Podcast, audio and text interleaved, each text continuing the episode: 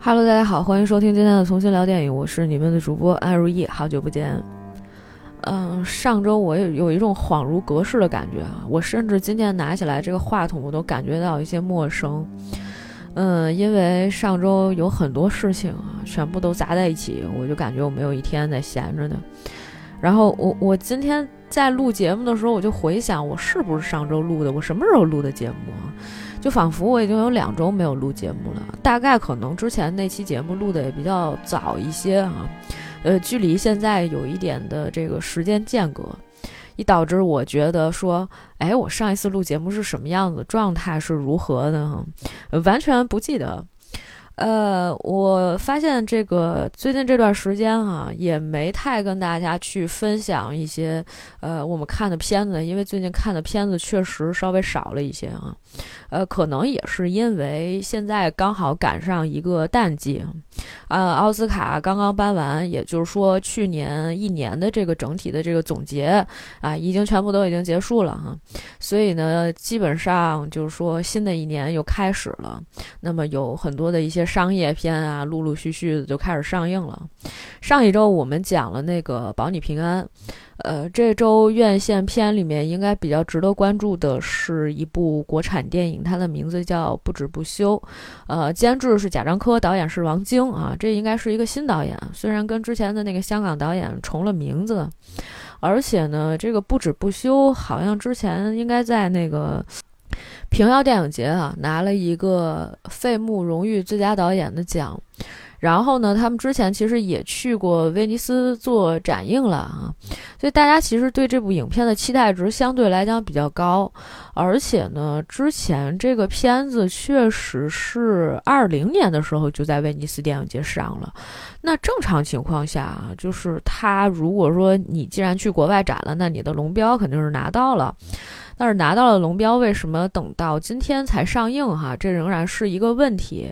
呃，但是呢，我们却不得不说，嗯，不止不休这个题材能够最终上映，仍然是，呃，我们觉得值得去关注的，或者是说应该值得去高兴的一件事情。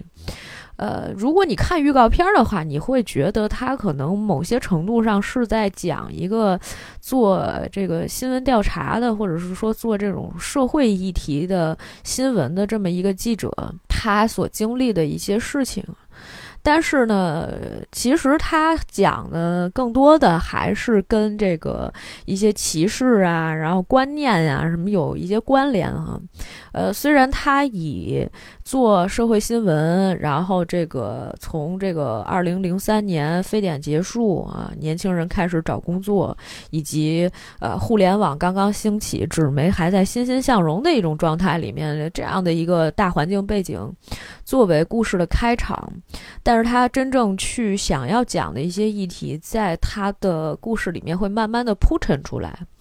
呃，总体来说哈，我觉得就是立意确实是不错啊，选材和立意来讲，算是近年的国产电影里面比较突破的一个部分。呃，很多人也因为这个，他会把这个电影评价的非常高哈。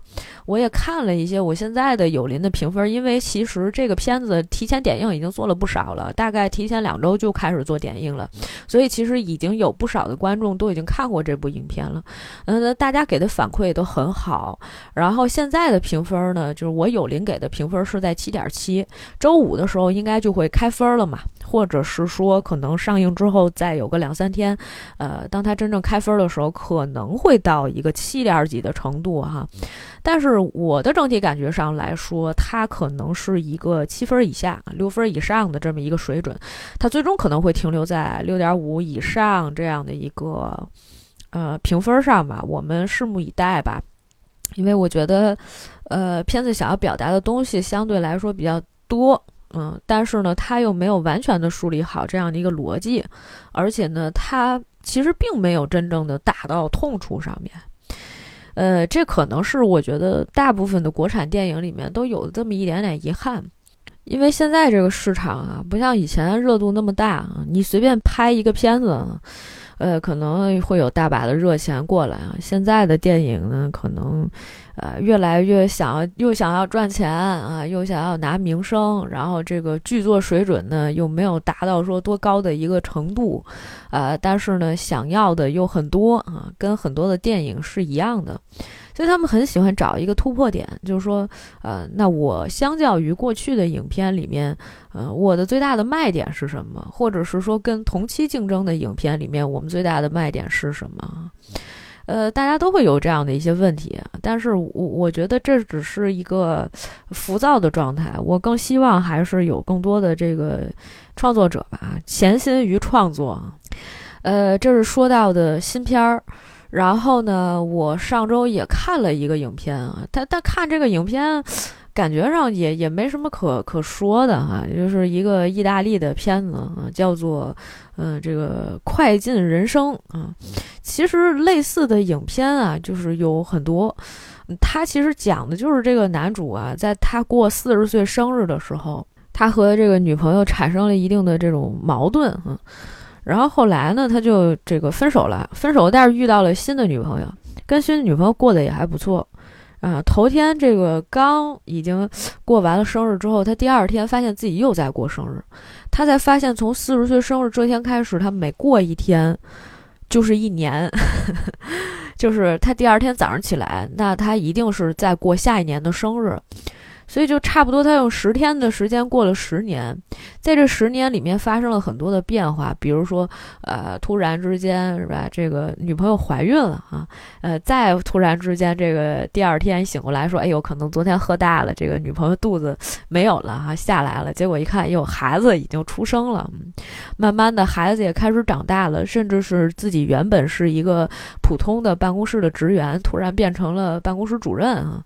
哎，就各种各样的这样的一些问题，但是他其实在这过程当中，他遗失了很多，包括比如说他没有参与他的这个伴侣。呃，整个怀孕的过程，然后孩子出生的过程，甚至是陪伴孩子成长的过程，啊，有一段特别搞笑，就是他陪着孩子，然后一块儿去，呃，游乐场里面玩儿吧，就大概孩子在那儿打滑梯，然后孩子就说：“爸，我想上个厕所。”他就说：“行，我带你去，咱们一块儿哈。”虽然他那是一个闺女，他们家是一小女孩儿，说咱们找一个卫生间，可能大概是这意思。然后他就说：“我这七年了，我七年从来没有上过厕所。”孩子说：“爸爸，你在这开玩笑呢？说你这个骗我啊？”哎，就反正是这么一个故事啊。当然，其实他最后还是落回了感情点上。就从开始的时候，他在跟这个人谈恋爱的时候，他的感觉是如何的？但这中间可能两个人感情出现了一定问题，然后包括这个女方是吧？第二天早上一醒过来，他觉得哦，这个有有有一女的给他做早餐，他还以为是他原来那老婆呢，结果后来发现是他们公司的女秘书啊。说那个你怎么在我们家？他说咱俩都同居挺长时间的了，你不知道吗？就好像所有都在做一些无意识的这种事情啊，好像大家也都没有再去责怪他。男人也可以把这个事情全部推卸出去哈，推卸成为你看我不记得了，我不知道昨天晚上跟谁睡的。这个很尴尬哈，这非常尴尬，所以他其实屏蔽掉了一些东西，他仍然关注的是男性的这种内心的成长。但是你说从四十岁开始他才领悟这些事情，然后还要重新成长，这过程是不是太慢了呢？我翻了一下，我觉得这应该是一个，嗯，这是个男导演。OK。好，呃，这个我们也话不多说了哈。我觉得今天本来我们也不是要介绍这部影片的，而我们应该是要介绍另外一部影片。前一段时间呢，我们有一个听友，然后跟我说说那个。你要不要讲一下六号车厢？因为那个时候我们有跟大家征集嘛，说就是看大家有没有什么特别喜欢的影片，那么我们可以一起来聊一聊啊。那我们今天也特别来把这部影片拿出来跟大家来聊一聊啊。它的名字呢就叫做六号车厢。六号车厢，其实我之前一直还挺想看的哈，但是我觉得它的风格其实还是比较偏文艺类型的风格。呃，本身我是觉得这个这样的影片讲起来其实难度很大，因为它其实都在一种意境上的一种描写，甚至是，嗯，它不涉及到人的那种情绪或者状态。有些时候我会觉得。呃，一个人之所以会有那样的反应，我们就是当你比如说你你看的事情多了以后，你会突然之间觉得，哎，那就是一个常态，就是下一秒钟他就做出这样的反应是对的。但是我们往往没有分析过，说他为什么会做出这样的一个反应，或者这样的一个反应是不是常人的一个反应？有的时候我们会觉得，嗯，好像还挺顺理成章的。呃，今天我们就来聊聊这个片子，然后其实有一些啊，我觉得挺有意思的一个一些故事吧，哈。首先来说一下，这个六号车厢这个电影改编自罗莎·里克索姆的同名小说，而且呢，当年也是入围了第七十四届戛纳电影节主竞赛单元金棕榈奖的提名，但是最后呢，没有拿到这个奖项哈。呃，与此同时呢，他还提名了七十九届金球奖电影类的最佳外语片啊，以及欧洲电影奖的最佳影片一些提名啊，法国凯撒电影奖，就是。应该是说还是参加了一些这个影节的竞赛的，然后但是呢，这个成绩并不是很突出。可是呢，就是还是有不少的这个公众号啊，然后包括一些影迷啊，然后其实大家都还挺关注的，就有挺多人去去看了。但相对来讲，这个片子嘛可能会小众一点儿。那我们就直接进入这个剧情介绍环境呗。首先来说哈，其实这个戏它会有一种非常强烈的你的这种代入感。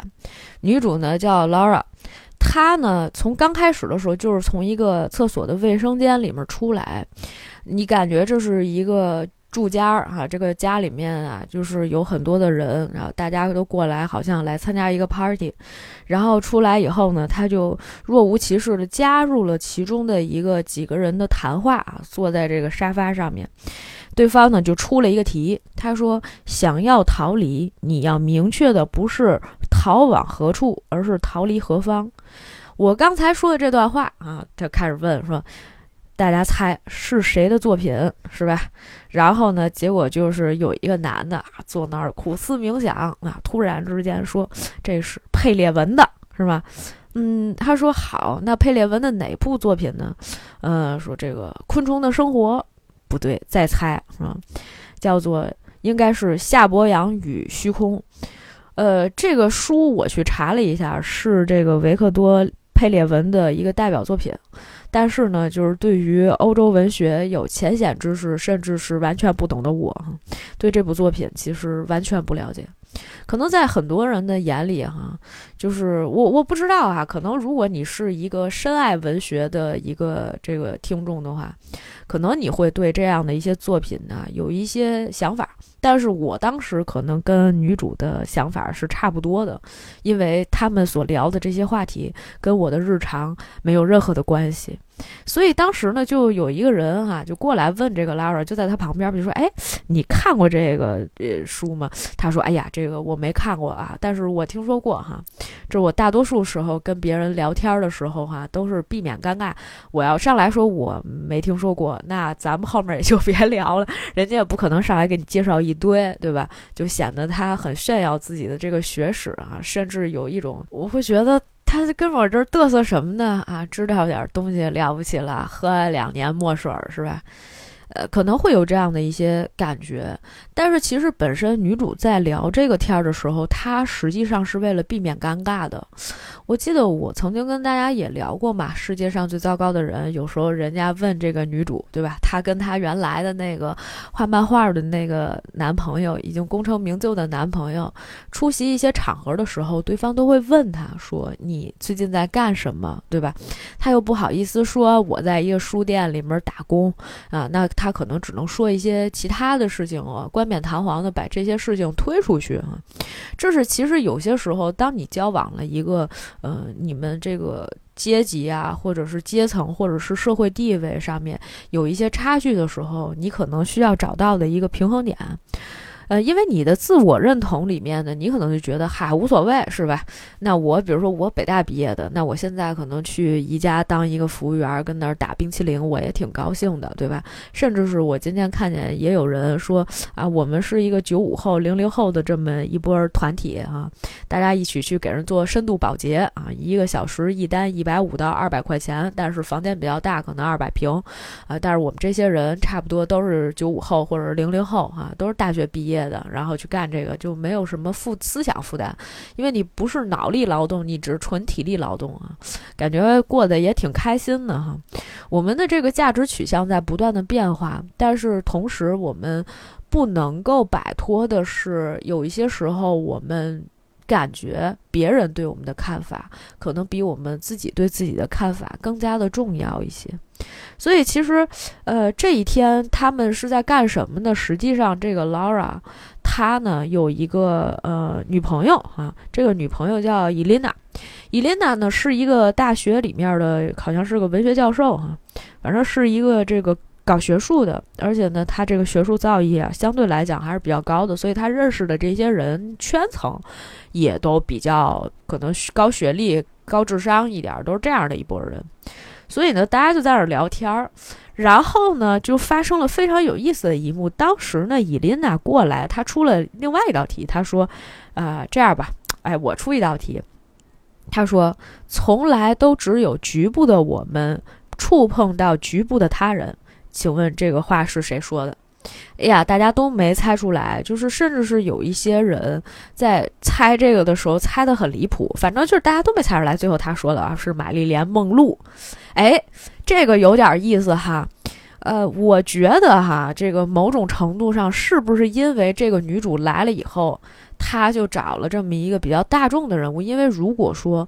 啊，我的女朋友这个坐在这儿了，那我仍然是吧，说了一个特别的，呃，这个高深的这么一句话，那完了，他这整场很难受的，对吧？但是呢，即便是这样，玛丽莲梦露啊，女主也没记下来。于是乎呢，这 Lara 呢就觉得很无聊，然后呢就进到了这个卧室里面，打开了一个书，这个书呢是摩尔曼斯克岩画。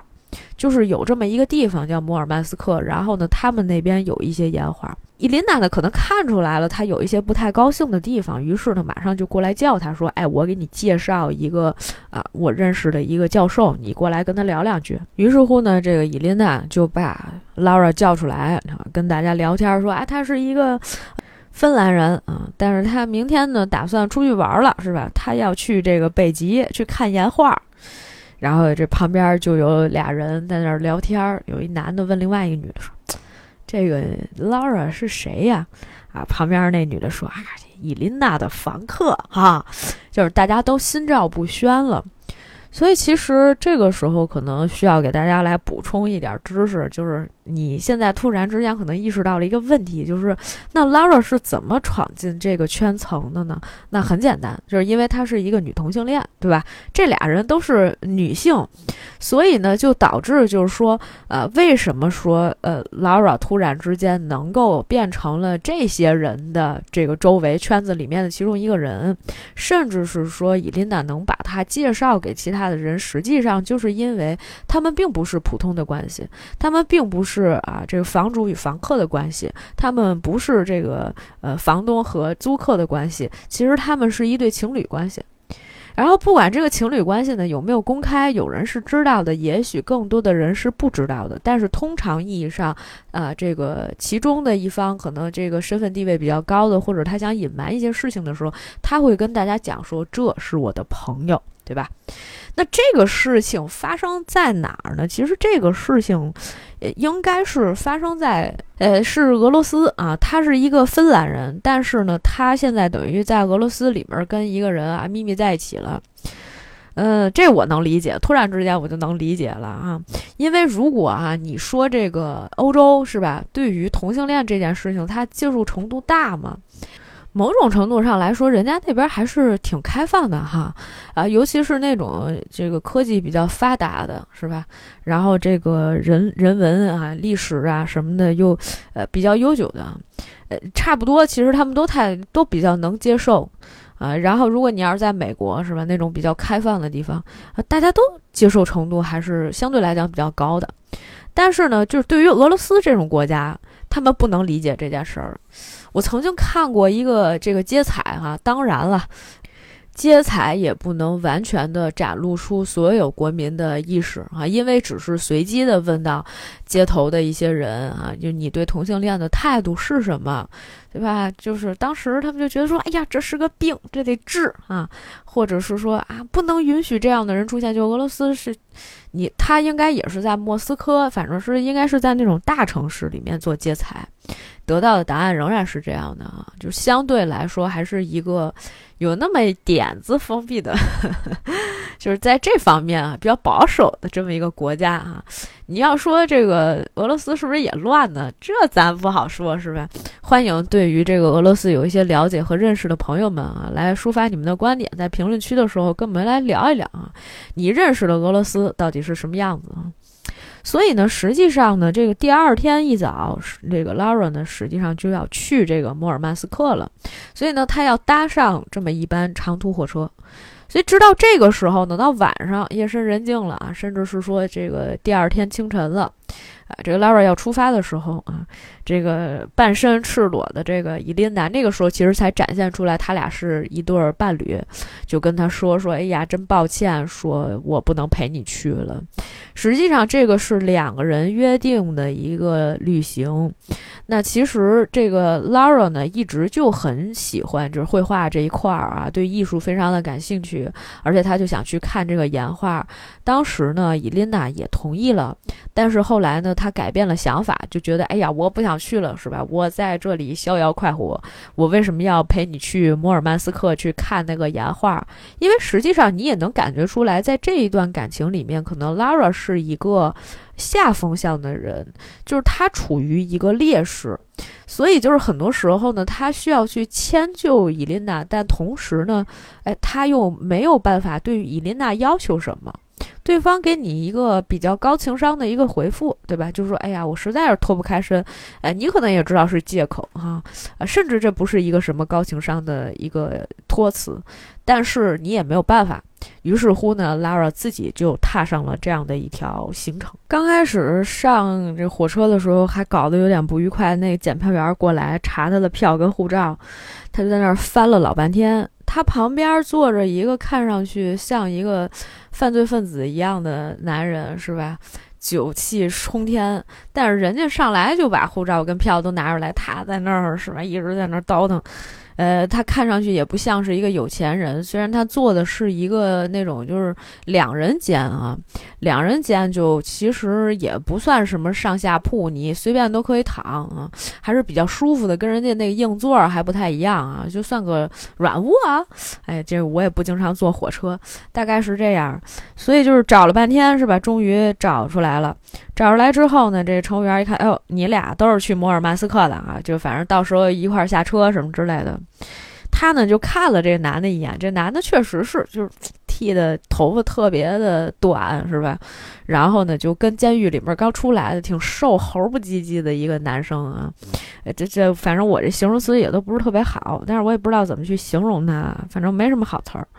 而且这男的刚上来就开始跟这喝酒啊，啊一会儿抽烟一会儿喝酒，而且他喝那个酒也不是什么好酒，你就可以当做说他上来这个车啊，就跟咱们这儿似的，拿了一瓶红星二锅头啊，就开始喝起来是吧？就那种劣质白酒呗。呃，Lara 其实就有点嫌弃啊，于是呢，他就来到了这个餐车里面去躲着。躲到这个餐车都已经打烊了，然后呢，又去到这个过道儿，就等于你相当于你在外面待了一天，比如说你中午上的车，呃，到晚上了嘛才回去。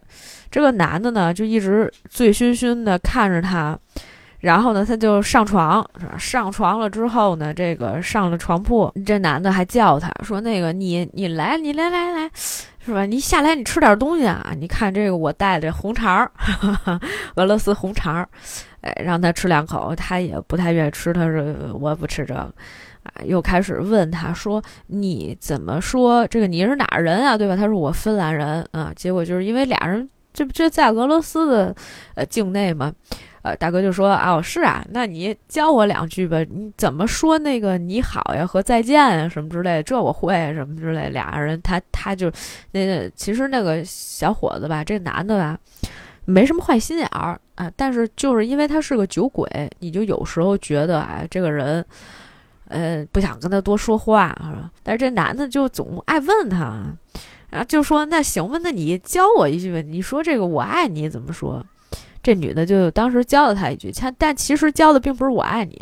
啊，是一句《三字经》啊，咱也不说是什么了啊，咱这个节目还是一个比较文明的一个节目，所以这男的一听哦是这么说，于是乎呢，他就对着这个 Laura 说了两遍这个《三字经》，呃，这女的也挺无奈的呀，哎，Laura 也没说什么，然后呢，结果这个男的就问了另外一个问题，这问题有点恶心，这男的问的是说那个你是不是出来卖的？这任何一个人啊，被问了这么一个问题，肯定是很不开心的。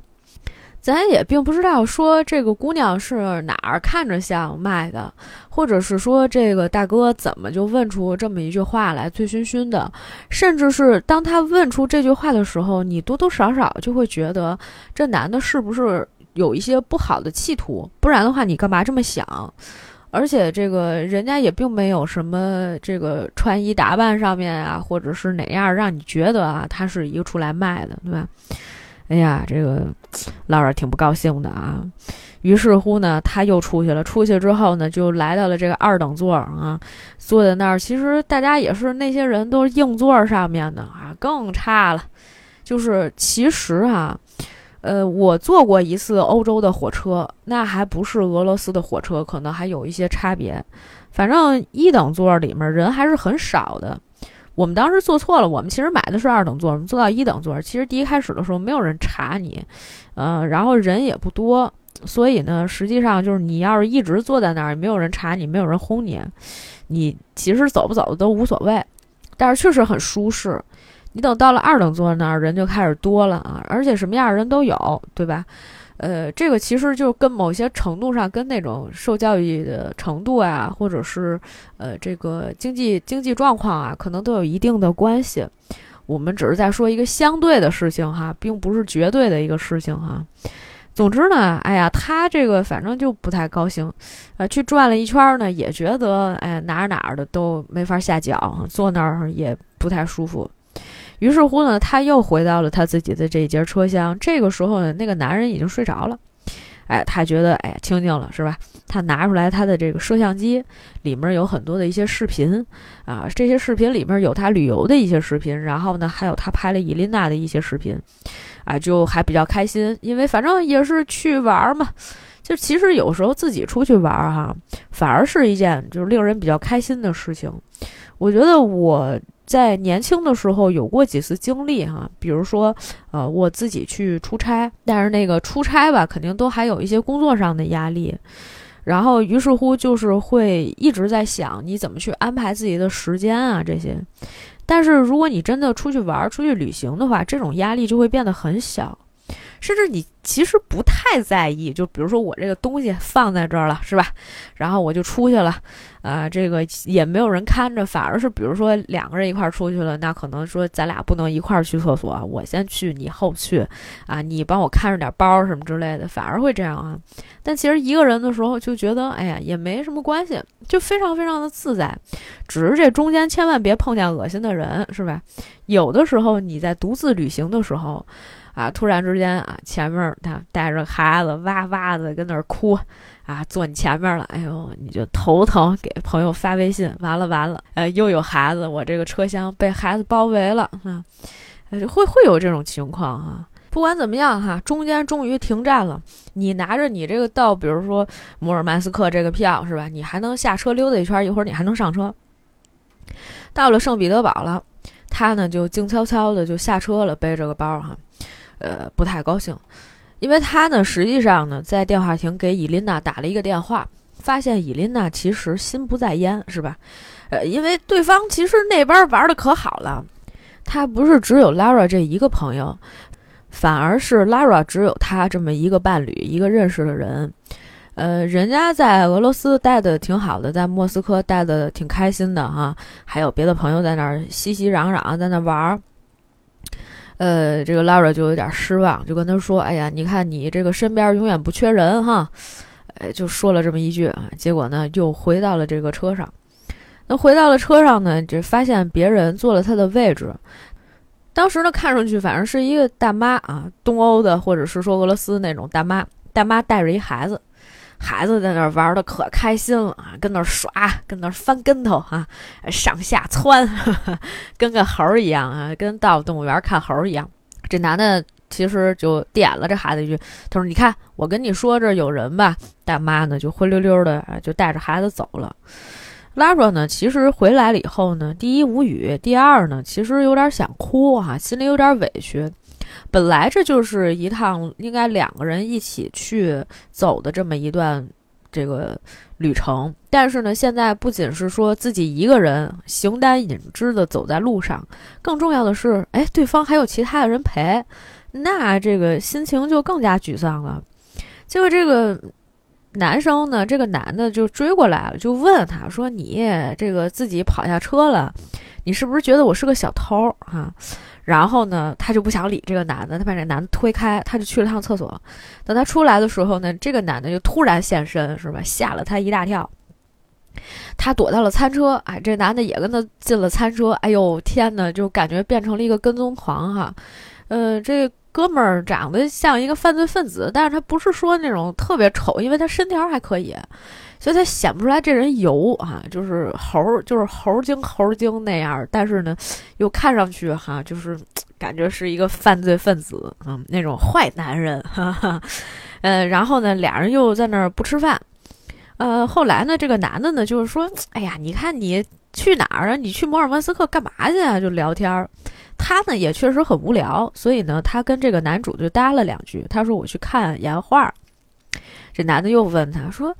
这个岩画有什么可看的？看岩画干嘛？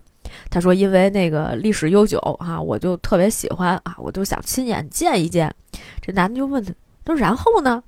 我学的是什么考古，反正就说了一堆哈。呃，这个，然后就这男的始终不明白，说你为什么要去看岩画？其实我觉得，对于大多数人来说，或者是说对于伊琳娜来说，对于她的所有的这个身边的人来说，大家可能都不太能理解她为什么要去看这个岩画。我们一会儿可以分析一下哈。然后呢，这个当时这个男的又继续问说：“那你看岩画这个目的是什么呢？”他说：“就是看了这个岩画呢，能够了解历史，然后呢，更好的理解当下。”呃，其实，呃，这个时候哈，我觉得从来没有人问过他。你为什么要去看岩画？虽然没有人理解他，但是没有人问，包括他身边的伊琳娜，天天睡在他身旁，是吧？赤身裸体两个人，嗯，这个赤裸相见，但是从来没有跟他聊过这方面的事情，感觉上像是这个男主在这个阶段的时候啊，第一次这么刨根问底儿，打破砂锅，一定要问你说，你为什么要去看岩画？你在想什么？其实这个过程当中是一个，就是对方很想要了解你啊，想要去接近你的这么一种方式。虽然说他其实没有带什么敌意或者恶意哈，虽然有些时候就是当我们比如说有一些呃女性朋友啊，在相亲的时候会遇到一些很奇葩的经历，对方不停的问你问题，而且甚至是这些问题，我觉得没有任何回答的必要，他还是会不停的问你，那种就很烦。但是呢。其实车厢这种地方啊，它是一个比较私密的一个空间，它不是说你俩就是只是坐对桌吃个饭是吧？你点一碗麻辣烫，他点一碗面，你们俩吃完了之后相顾无言，然后两个人走了，分道扬镳，不是的，它需要一个很漫长的过程，是一个几天的一个旅程。所以其实反正都是你俩得待一块儿啊，不然睡觉的时候也得在一个屋啊。虽然咱不是在一个铺上，对吧？呃，所以这个其实说白了吧，就是按头让你们俩必须成为朋友，或者是说会聊两句天儿哈。其实很多人在旅程当中都会，呃，有这么短暂的一段时间，就是互相陪伴的时候，大家会聊两句天啊。虽然其实我错过了很多这样的机会，我觉得我是一个。呃，可能你在节目里面感觉不出来，我在现实生活当中还是一个不太喜欢开口说话的人啊，除非什么情况能说出话来，比如说坐电梯。就坐电梯的时候吧，就是你当你熟悉这个环境了，但是你比如说你的邻居啊，突然上到电梯里来了，然后大家就会有意识无意识的啊聊那么两句哈，我有可能会先开口。我发现其实国外这种情况还挺常见的。我第一次去布达佩斯的时候，然后我们就在电梯里面，因为其实说实话啊，中国人没这种习惯。呃，我的朋友在那边待了差不多快一年了吧。然后结果就那是一个青年公寓，我们第一次进去的时候，那个电梯里面哈，进来两个看上去也是这个亚洲人的面孔，我甚至怀疑他们就是中国人啊，但是他们还是会打招呼说 “hello” 是吧？然后呢，我也没说话，我觉得这个对方听懂中文的可能性还是比较大的。出去之后啊，我才问我的朋友，我说你们这个认识吗？说住几层的什么？他说不认识。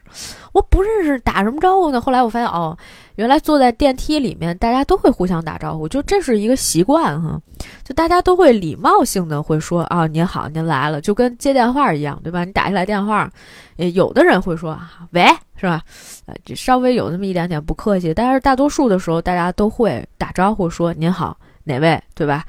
呃，会会是这样的一个状态语气哈，回来哈，呃，我想了一下哈，这个男的呢，现在跟他聊这个天儿，嗯，理论上来讲啊，如果说我并不是对这个男的抱有这种非常不好的印象，其实前期有一些不好的印象，就他在那酗酒的时候，我真的觉得他很烦，是吧？咱不知道 Lara 怎么想的，我知道我怎么想的，我就是觉得他很烦。但是呢，他这个时候又呃饶有兴致的在这儿问我关于我的兴趣爱好的时候呢，我就不禁想多跟他聊两句。然后呢，结果这个男主说了句啥？他说：“所以就是去个鸟不拉屎的地方看那么个不可置信的东西。”我就觉得你是个大老粗，你就闭上你的嘴是吧？你不懂你就不要在这儿诋毁我想要去干的事情。我上一秒钟还在说，我说我对他不反感，他下一秒给我说出来的什么鬼？哎呀，男人真的是。所以这个时候，Lara 其实也想问，说你问完我了，我也问问你，那你去干嘛呢？他说我去工作哈，你知不知道那儿有一个采矿加工厂？然后这个 Lara 继续问，他说，所以你是个建筑工吗？这男的觉得可能有点丢人，他说，哎呀，就算是吧。但是我这挣攒钱呢，我要开公司，我想自己做生意啊，说的好像很宏伟是吧？将来你就得叫我贾总哈，呃，现在我只是贾志新啊，将来你就得叫我贾总是吧？我们的分公司开往全国各地啊，只有北京这一家是总公司啊。你打进这个电话啊，我还得让我这秘书啊给我拨分机号，你才能进来。有预约吗？没有预约，找不到我们贾总啊。反正大概吧，就是这男的也觉得，哎呀，我的是是是，我是个建筑工人啊。然后呢，结果这个时候他就问说：“那你有男朋友吗？”他说：“啊，我这个男朋友是个文学教授，在莫斯科大学，我呢学考古。”两个人反正就聊这么几几句，然后突然之间呢，就是，呃，有这么一家人过来拼桌哈，打断了他们，他们这个对话呢就没有进行下去，因为他俩其实不在一个桌上，他俩是邻桌，就是对面的桌子，然后就是那种斜对面的那种，互相这个聊了两句哈，这男的一直想找 Lara 攀谈几句哈，然后呢，其实到了这个。彼得罗斯科啊，到了这个地方呢，可能会再停一晚，第二天这个火车才会再出发。当时呢，这个男主就说什么呢？我呢要去这个外面去拜访一个朋友，你有没有兴趣跟我一块儿走？反正你对吧？你一晚上待在车里面有什么意义？咱明天早晨一早上咱就回来。呃，正常情况下你不会跟一个陌生男人这样走吧？可是呢，就是在这样的一个互相了解的过程当中，你就觉得，哎，反正这个男的应该也没有什么坏心思哈，不是什么坏人啊，是不是想的太单纯了哈？呃，你你你抬头再看一眼，这是一个剧情片，这不是一个犯罪片哈。所以呢，就是如果对吧，我我是一个女主，我想，哎，我今天要演一个爱情片啊，我必须得跟他走。没有没有，但其实这个时候，Lara 并没有太明确的意识，就是说啊，那我可能得这个得想跟他去什么的，其实没太想要跟他去。然后这个男主呢就一再的邀请他，他说这个我我朋友岁数也挺大的了，说你也不用担心哈。他说是你妈妈吗？他说不不不不，比妈妈还好。但是呢，Lara 还是不太想去。本来其实这个男的已经开车要走的时候呢，Lara 在电话亭里给伊琳娜打电话，可是这个电话呢就死活打不通。打不通不要紧啊，但是我总是在这儿在听。但是这个时候呢，这个电话亭外面过来一个大汉啊，岁数挺大的一个大哥大叔啊，大叔就在那哐敲门，是吧？说你行了，别在那儿装了。我觉得你没在那儿打电话，你也不用等了。我要打电话，我要进来，你别老在这儿站着，茅坑不拉屎，大概就是这意思。就在那儿威胁他啊，啪啪啪敲门啊，在那儿，呃，想让他赶紧出来。本来 Lara 呢就有点不知所措。毕竟哈，你在那样的城市里面，就大晚上的，别人谁要是喝了酒是吧？真打了你，你这这甭管他进不进监狱，他需不需要这个被拘留，但你这个身体上受到的伤害还是很大的呀。他有点害怕。正好呢，这个时候这个男主过来了，就跟他说说你走吧，你你怎么了？遇到什么事儿了？说你在这儿打电话呢？啊，然后就问那个男的说你干嘛呀？你有什么问题吗？为什么在这儿骚扰我朋友是吧？说两句。呃，大叔一看这个，蔫不溜走了。他不能跟年轻小伙子较劲啊！那年轻小伙子打他，他肯定不是个儿。哎呀，这就是一个弱肉强食的社会啊，到哪儿都一样啊。如果你又瘦弱，是吧？你看着又势单力薄，那你肯定就被欺负啊。哎，没办法啊。我觉得这个人类文明需要重建一下了，就跟没见过一样。所以这个时候，男主又重新的再去邀请 Lara，就说要不你跟我一块儿走吧。啊，这个时候 Lara 终于就答应了。去到人家家之后呢，哎，反正哎，当当时还还有一点有有一插曲挺有意思的，呃，他直接跟这个男主走，男主弄一车，说走走走，咱开车去。他说你哪儿弄来的？车他说你甭管了，我总有自己的办法。结果呢，就是去了，去了以后发现就是家里就这么一个老太太，啊，岁数是挺大的，但是呢，就是确实好像不是他的妈妈，是他朋友，就大家一起喝酒，坐那儿聊天儿，是吧？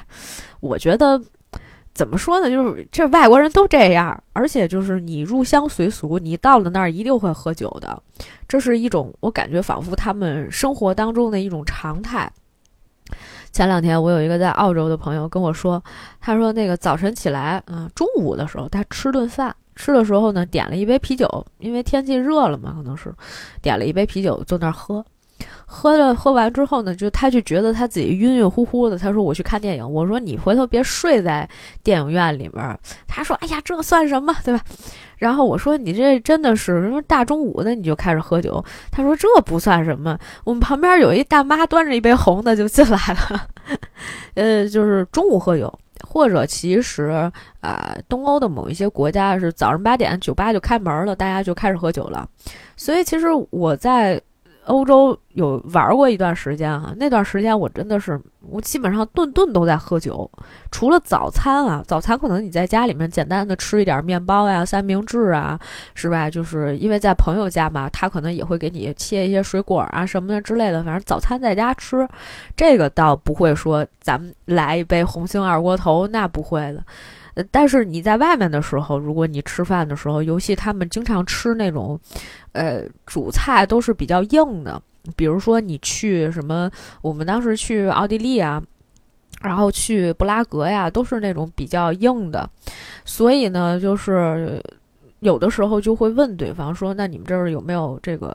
啤酒啊，我一般都会喝啤酒，但我们那会儿去了，就差不多也是一年当中的开头，就春春天啊，就现在这个季节，三月份，三月份那个时候，布达佩斯还有点冷啊，就是天气并不是很好。布达佩斯已经算是暖和，你到布拉格的时候，你就感觉有十几度啊，外面待着还挺冷的。然后本来我跟我妹一块儿去的时候，我妹不喝酒，她就觉得，嘿，你怎么又喝上酒了？就觉得。就是那种知道吧，就是好学生嘛，他是一个。等到到了布拉格，终于受不了了，就那会儿还不兴煮红酒呢。然后我们就在街上看见人家就是那摇的那个机器，你知道，我们小的时候经常有那种摇机器，里面是那种冰沙什么的，人家那个是一煮红酒。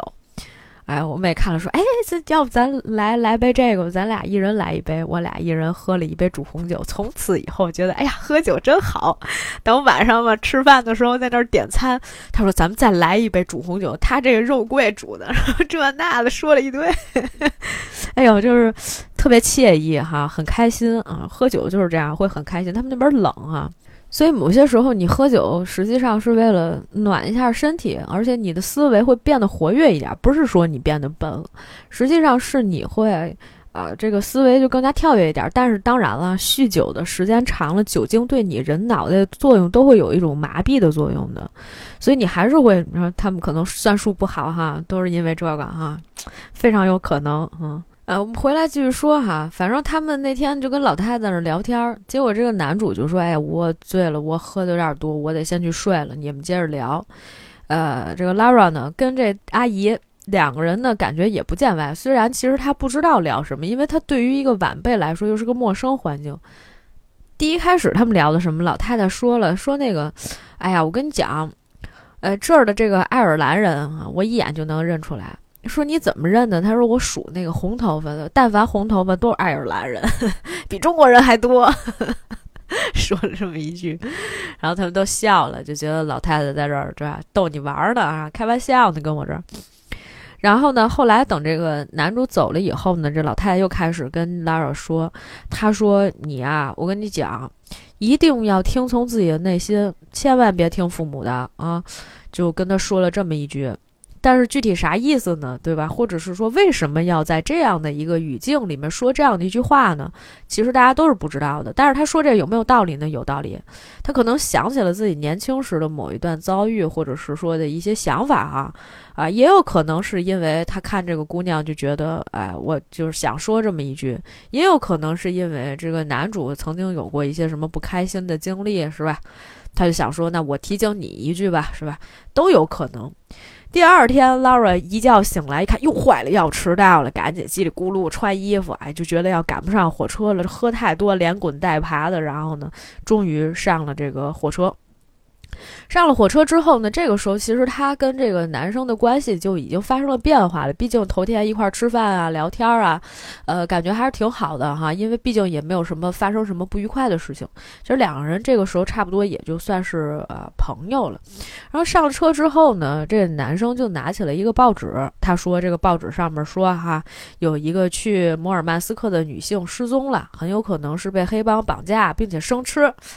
哎呀，这个女主就觉得啊，你在逗我，你在跟我开玩笑哈，所以就两个人其实，哎，这个时候关系就变得哈更加的灵活轻快了起来，嗯，是吧？也会开玩笑了。但是呢，此时又发生了另外一个情感线上的纠葛。其实你看这个特别像写一个剧集，只是它的这个情感线的这个流动哈。就是他这个情感阶段啊，走都特别对。你但凡这个情感点往上打完了之后，就该往下打了。刚好呢，有一个小帅哥啊，也不算小帅哥吧，啊，看着我，我觉得他们那些人都显得岁数大，看上去也快三十了。一个帅哥没有地方去，因为他那个票好像有点问题。总之呢，就是他不知道往哪儿去，这个 Lara 呢就把他领回到了他跟那个男主的那个包间里面。然后呢，当时这个男主脸色就不太好看，这个帅哥呢就是一直在跟女主在那儿聊天儿，然后他们就在那儿聊什么，说你是不是孤独过呀？然后这个男的还说这个，哎，每个人嘛都是孤独的。然后呢？这个男主反正就是不太开心，心说这哪来的男的，真讨厌，是吧？然后就低头看他一眼，就是你知道，低头拿那个眼神儿怼他一眼，就跟要杀人一样啊！小哥就出去了，出去之后就摔在那个铁轨上了，因为他们也是晚上就是要停在那儿嘛。然后就本来想跟人耍个狠，结果没想到呢出了一个洋相，正好呢这个女主和这个帅哥两个人都在那儿。呃，看见了是吧？然后下了火车也是，就是小哥在那儿抽烟嘛，男主在那儿抽烟，然后 Lara 过去问他说：“你刚才是不是摔着了？”他说：“我没有。”你是怎么了？他我没事儿。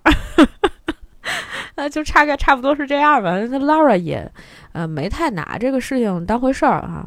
那这个时候，他的这个情感关系，实际上你是并不清晰的，你也不知道，因为对于大多数人来说，你前期的时候，你的设定里面这是一个 lesbian。那他后面为什么就是其实他是不是可以跟男生产生感情？这个不一定啊，因为他的性向是不明确的，也有可能他也可以跟男生发展发展感情，对吧？呃，但是你说俩吧，你就是不是咱们这道德底线，咱往上面拉一拉，咱别都往下拖，是吧？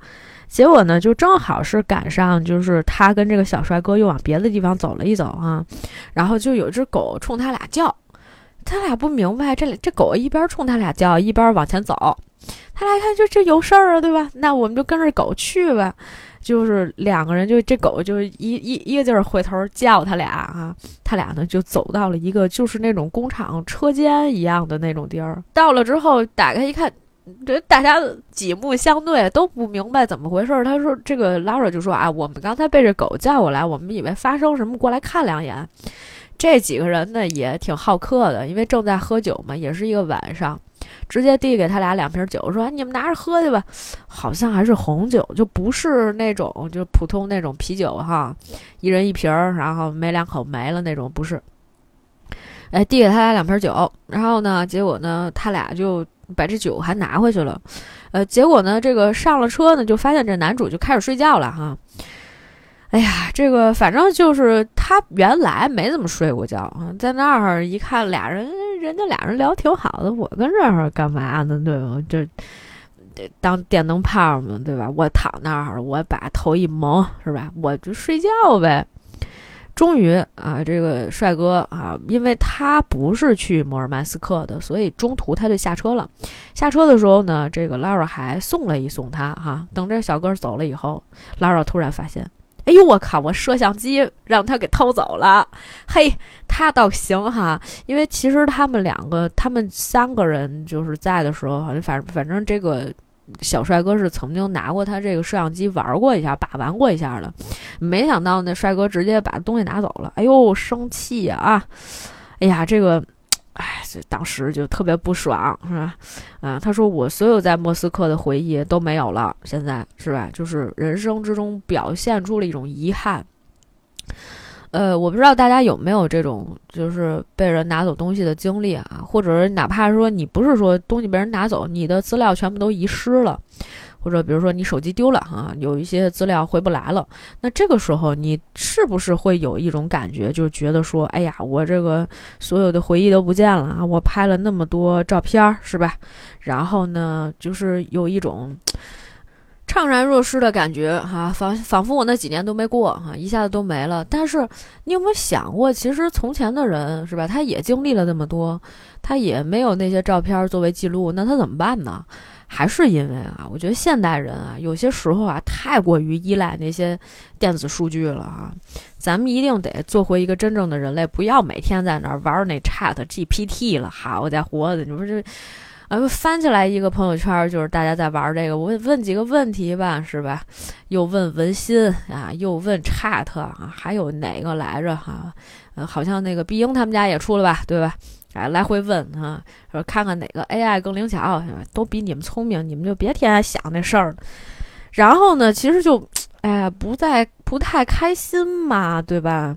然后呢，他就直接跟这个小哥说，他说：“其实我男朋友叫伊琳娜啊，是最美的人啊。”那这个时候就仿佛他已经出柜了哈，就是他其实已经在跟对方在说，我之前有一个这个。恋人的就叫这伊琳娜，对方也没有问他啊。然后呢，这个呃之后，Laura 就开始又开始说什么？哎，我想念他看着我的样子，因为其实他被带走的这些东西里面，实际上大部分都是他跟伊琳娜的一种回忆。你看他其实，在整个的这个旅程过程当中，已经是渐渐的遗忘李伊琳娜的这么一个呃旅程了。因为呃，一旦就是说对方没有陪他开始这一段旅行，是吧？对方被 left behind 了。然后呢，他开始了以后呢，他还是会想念对方，他会给对方打电话，但是对方对他的态度呢，相对来讲还是比较冷漠的，因为人家马上好像就翻过这一篇儿，啊，就有新人了啊，甭管是谁啊，陪他一块玩儿，人家每天就很开心，并没有说，哎呀，我想念你啊，或者怎么怎么样，也没有说你回来啊，或者咱们继续啊，什么之类的都没有，什么都没有。于是呢，这段时间 Lara 就非常的难过。那现在呢，以至于两个人的回忆也都没有了，他就有的时候就觉得更加难过了。呃，这个时候呢，小哥就说：“咱们快到摩尔曼斯克了，要不咱们庆祝一下吧？”结果去了餐车以后，人家就说：“我们因为也快到终点了，基本上呢，就是你想点的很多东西都已经没有了，是吧？但是呢，我们可以给你换个酒，是吧？然后呢，结果这个。”女主呢，这个 Laura 当时呢就偷偷的给这个男主画了一幅画，她把这画就给这个男的了。是这个男的在睡觉的时候他画下来的。我们刚才不是说他不经常睡觉，他不生气的时候睡觉吗？但实际上就是他跟，呃 Laura 跟小帅哥聊天的时候，他同时其实好像也画下了。这个男的的这个侧影哈，睡觉的侧影，所以呢就把他送给他了。然后呢，结果就是他觉得两个人也算是朋友了，于是 Lara 就问他，就跟他说：“你也可以画我。”这男主这个时候有点想哭，我感觉就是他的那个整体的那个状态，你知道，有些人就是喝完酒啊，或者他情绪激动的时候，他的眼睛的周围就全部都是那种红色的。当时这个男主就是那样的一个状态，然后呢，他就说你别期待太高啊，就一边一边看着 Lara 一边画，呃，就是反正有点难受哈，甚至是我现在说这一段的时候，我都有点难受，因为他马上就要分开了，本来这就是一个，你看，对于 Lara 来说，这是一段慢慢开始遗忘伊琳娜的过程，直接到直到。整个的他的在莫斯科的一些回忆，包括照片这些东西，全部都被人家拿走了，是吧？就是被动的丢掉了哈，不是主动他扔掉了，因为这是对他来说非常珍贵的回忆。但是实际上就是可能某些程度上也在给你一种启示，好像告诉你说你应该 move on 了。然后呢，这个时候呢，哎，这男主就开始说：“你别期望太高哈，我给你画画了半天。”然后最后这个 Lara 说：“我想看一下呢。”但是这个男主又不给他。然后呢，就说这个那 Lara 说：“我找你要一个地址吧。”他他也没给哈。嗯，咱咱也不知道他们都咋想的。嗯，这这我也不太明白。但是呢，这个当时啊。这个男主转身，他其实就离开了这个餐车，然后呢，Lara 追过去了。追过去以后，两个人在车厢里面哈，就他们自己的那个小车厢里面，两个人就抱在了一起哈。呃，然后就是这一段就感觉还挺浪漫的，因为实际上，呃，我有一个朋友特别喜欢这个电影，我没太明白。我跟他说，其实我看的时候没有感觉说就是特别强烈的那种。呃，情感上的波动，甚至是我在看的时候，仿佛只是去参加了一场旅行，但是这旅行啥也没有，就是因为我一直在坐这个绿皮火车，我在各种车厢里面游荡，然后又是特别冷的那种俄罗斯大东北，是吧？啊，这个呃广袤无垠，然后也没啥人，天天冻得要死，喝他们那烈酒也没啥可喝的。我不知道在看啥，但是实际上就是，当然了，我们回来来分析情感阶段的时候，我还是觉得有点意思的，因为这电影我至少看了两个星期了吧。然后我就突然想起之前我听一个播客节目，他们那女主播曾经讲过，就是说她当时跟有一个男生谈了一场毕业就分手的那种恋爱嘛，感觉还挺浪漫的。这竟然是一个我们巨蟹座能干出来的事儿，我十分的不可思议哈。而且当时特别有意思的是，就是两个人都没在提这个，就说要复合的事儿，就基本上属于马上就要毕业在即了，就大家也都知道要分手。然后可能这个男生提了大概一次吧，嗯，当时这女生还蛮洒脱的，就觉得说，呃，我不想这样，就是因为实际上你就是因为这段时间，然后我们互相陪伴，所以你才会觉得它很美妙。然后如果说你毕了业之后，你们还要继续再谈恋爱的话，那就是其实有很多这种鸡毛蒜皮的事情啊，油盐酱醋是吧？这叫什么来着？啊，反正那些生活琐碎的事情都来了以后，就没有想象当中的这么开心了。呃，所以呢，实际上就是我觉得两个人这个时候就是情感点到达了一个比较浓的一个呃呃高点，但是呢，嗯，Laura 好像是想要亲吻这个男的，这个男的也没同意，还躲过去了。这有点遗憾哈，但是这确实应该是比较美妙美妙的瞬间了。但是其实这一趟旅程，即便是到了这个摩尔曼斯克，仍旧不是呃 Laura 旅行的终点，因为他要继续去看壁画，反正都是旅程嘛。然后到站之前呢，其实这个男主就已经不见了啊。下车之后呢，那 Laura 去搭公交车。呃，总之两个人其实没有这样的一个分别的这么一个场景，就是可能在前一场戏里面啊，两个人相拥完了之后，这个下一场等到他再回过神来，或者他已经醒过来，到了摩尔曼斯克的时候，对方也没有跟他告别，对方就下车了。嗯，然后呢，其实他就是要继续，Laura 要继续去找这个壁画。然后呢，他第一开始的时候还用的他女朋友的名，他用伊琳娜的名字订的酒店。人家对方就问他说：“那你这个名字上面这个伊琳娜为什么没来？”他说他有事儿，他没来。所以就是，呃，应该是用了他的名字。所以呢，就是当时就反正住下来了。住下来之后呢，找这个酒店前台，他想找一个导游带他去看岩画。呃，这两个服务员儿吧，就面面相觑。人家说了，说那个，嗯，这这这个时候没有来这儿看这个岩画的，都不是这时候看。你说你很容易被困在这儿，你应该这个夏天再来。而且你你你现在去就没有意义，就没有人能带你去的。拉尔就觉得不信，我这好不容易的，对吧？吃那么多亏，也也不算吃那么多亏，好不容易，对吧？坐了三天了，两三天了，这个三四天的这个绿皮火车，我好不容易到，你跟我说没有，等夏天再来，那不行。结果呢，他就找那个出租车，出租车也不去，说人家说的这个在那个河对面开不过去啊。呃，除非是有那个科学家，你搞研究，你开直升飞机能过去。然后呢，啊，就很尴尬。他就觉得，哎，这能怎么办呢？对吧？他这个终于到了摩尔曼斯克了，他还是给伊琳娜打了个电话。但是呢，所有的一切都听上去这个特别的遥远啊。然后之后呢，这个伊琳娜当时好像还在睡眼惺忪，然后他还问说：“咱们这个时差是多少？”可是他当时伊琳娜说：“咱俩一个时区，没所谓时差不时差的。”哎呀，反正伊琳娜说话就是那种很敷衍。你见过那种你情商高的朋友，他不跟你发火，嗯，然后但是他就会跟你说一些有的没的，他会跟你说：“哎。”哎，这个一定是一个非常有意思的地方。然后呢，就开始就是说，哎，我有点困了，要挂电话了，那大早晨的。所以这就有些时候我也在想一个问题，就是你如何去面对你心不在焉的一个恋人，是吧？嗯，这个他去到这个呃一趟施工工地哈，然后呢，可能递了张纸条，咱不知道他干了嘛啊。反正呢，他就回酒店了。结果呢？后来前台给他打电话说，那个有人在这儿找你，哎，可高兴了，是吧？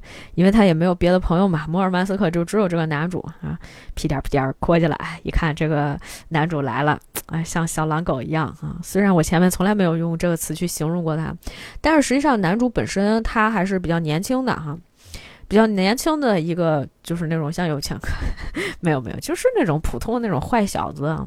结果男主一看见 Lara 就说：“行，咱走吧，也不说去不了，也啥都不说。然后呢，就坐了一个车，啊，上了车，哎，就几个人就在那儿开始研究啊。这这男生特别好，这男生好在哪儿呢？就是他让我想起来，我小学的时候曾经有一个小学同学，就是那种是有点儿就是那种江湖气，他是有那种社会气在的，就有的时候他很凶狠。”但是这个人不是没有感情，甚至时候很多时候他很热情，他会想尽一切办法想要去帮你。他会跟你说说走，你你想去看，咱就去看啊！找几个工友说，咱想个办法，你们给我弄个船啊！人家就说这是没法开，这都大风预警了，你怎么可能硬弄一个船出海呢？但是他就是要去，而且外面还一直就是在。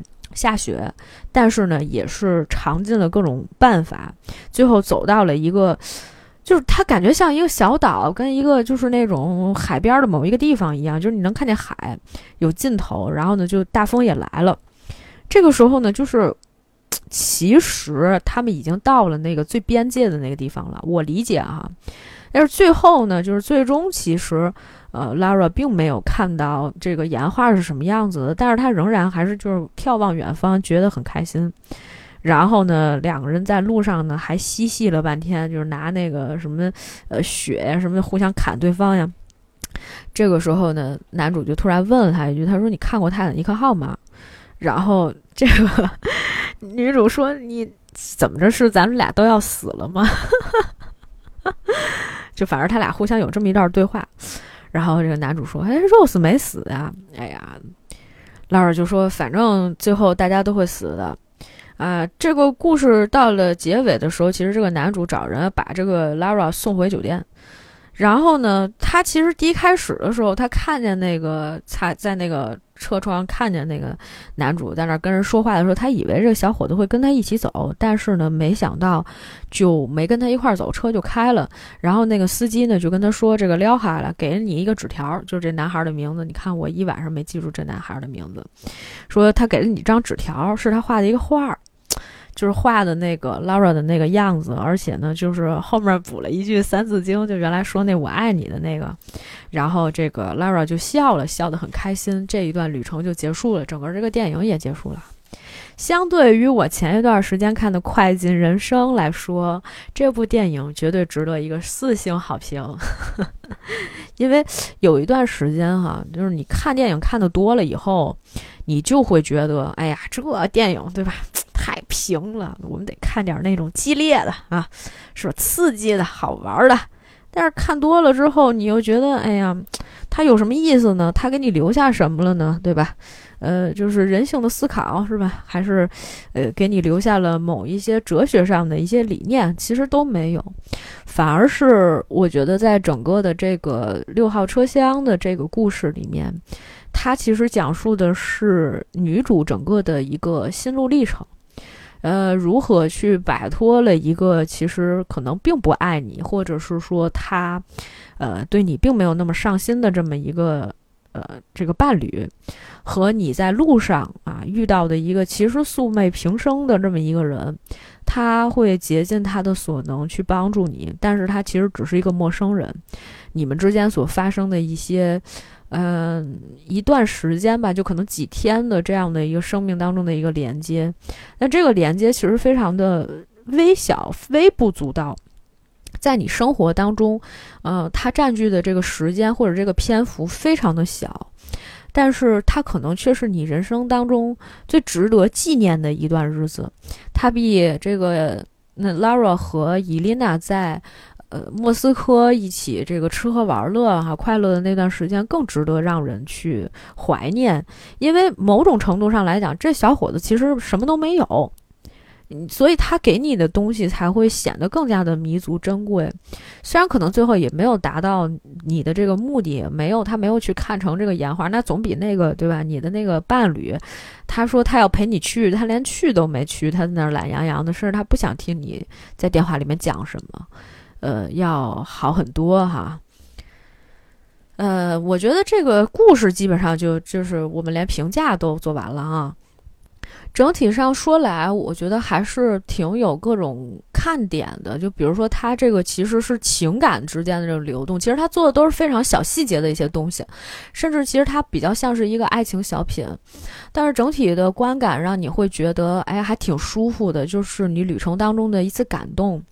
呃，我分享一个我之前的一件事情哈，是我突然想起来的，就是，呃，你人生当中有一些哪一些非常微小的瞬间，让你觉得啊，你很难忘，但是它又很渺小。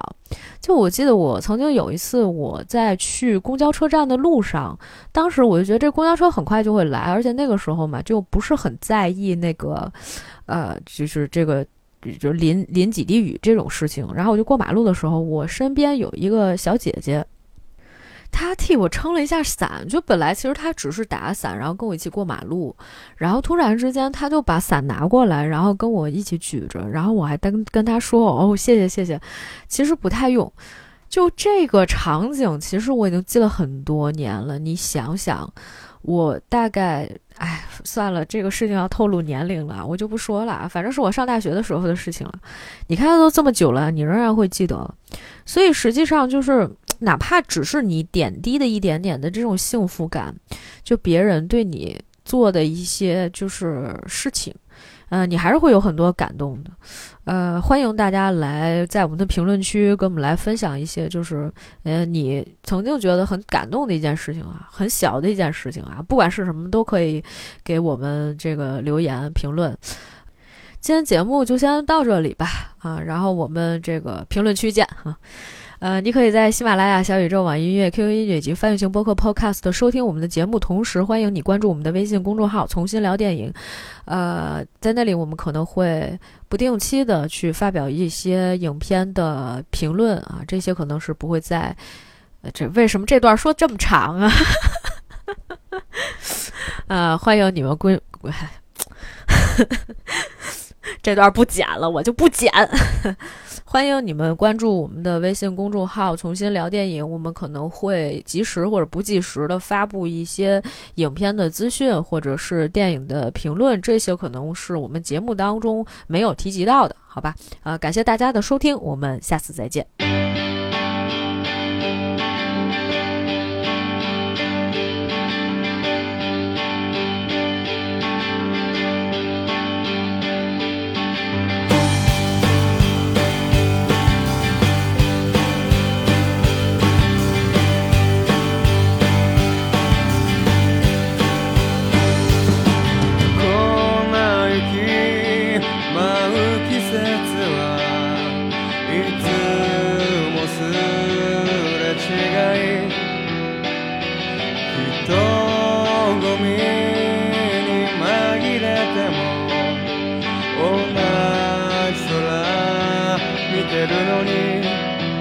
風に吹かれて見たように凍える